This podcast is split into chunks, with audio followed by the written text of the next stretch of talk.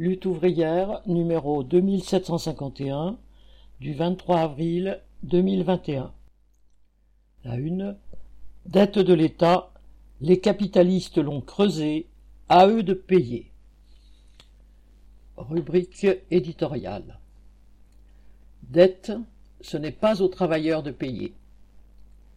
Avec toutes les incertitudes qui planent sur l'évolution de la pandémie, l'heure des comptes est loin d'avoir sonné.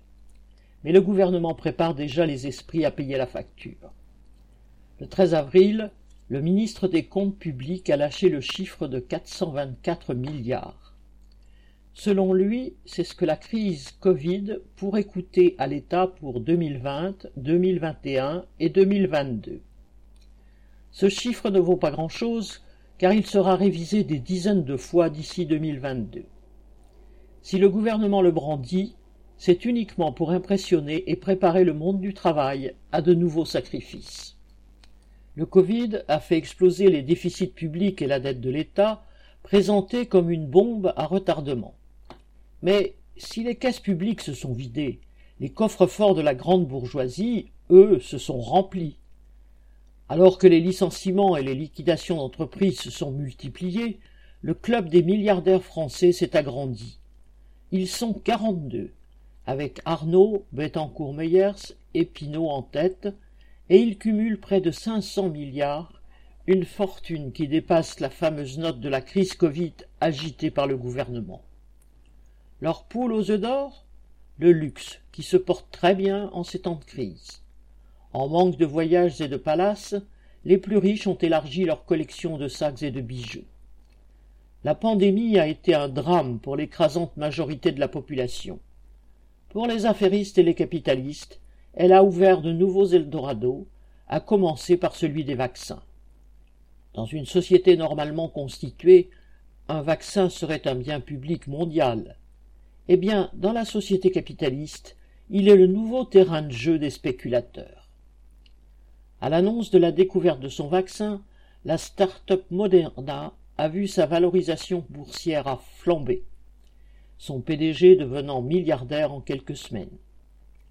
Pfizer, n'ayant pas connu le même bonheur boursier, fait maintenant tout pour appâter le spéculateur, puisqu'il laisse entendre qu'une troisième dose serait nécessaire et qu'il pourrait augmenter le prix de son vaccin à cent cinquante euros. Vaccins, tests, biotechnologie, entreprises du numérique et de la livraison à domicile sont devenus de nouveaux objets de spéculation vers lesquels affluent des centaines de milliards, au point que certains experts s'inquiètent. Les biotech sont en train de créer des bulles spéculatives aussi dangereuses que les subprimes en 2008. Pendant que les hôpitaux du monde entier, dépourvus de moyens, luttent contre l'épidémie, la frénésie spéculative menace toute l'économie d'un nouveau krach.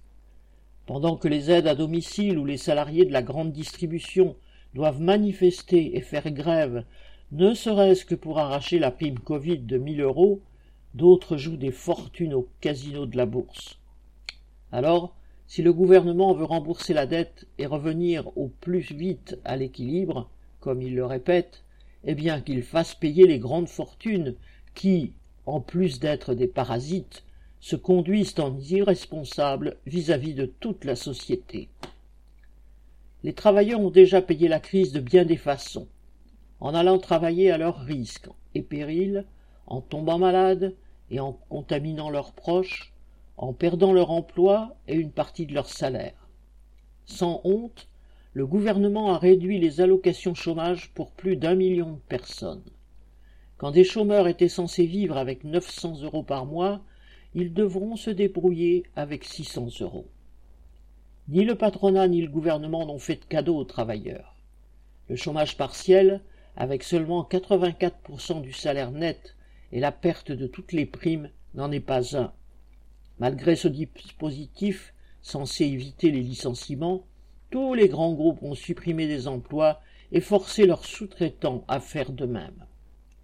Le chômage partiel a surtout permis aux employeurs de faire payer à l'État une bonne partie des salaires, et ils en jouent toujours en alternant des semaines de chômage avec des périodes d'intense activité et de cadences infernales.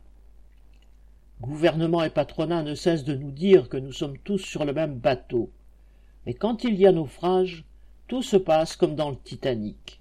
Le commandant se préoccupe d'abord de sauver les passagers de première classe et abandonne les soutiers à leur sort.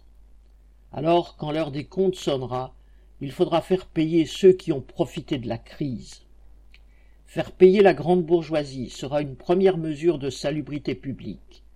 Mais tant que cette minorité pourra accroître sa fortune sur le malheur et l'exploitation des autres, nous irons de crise en crise. L'exproprier et lui enlever son pouvoir de nuire reste la seule perspective positive. Bulletin d'entreprise du 19 avril 2021.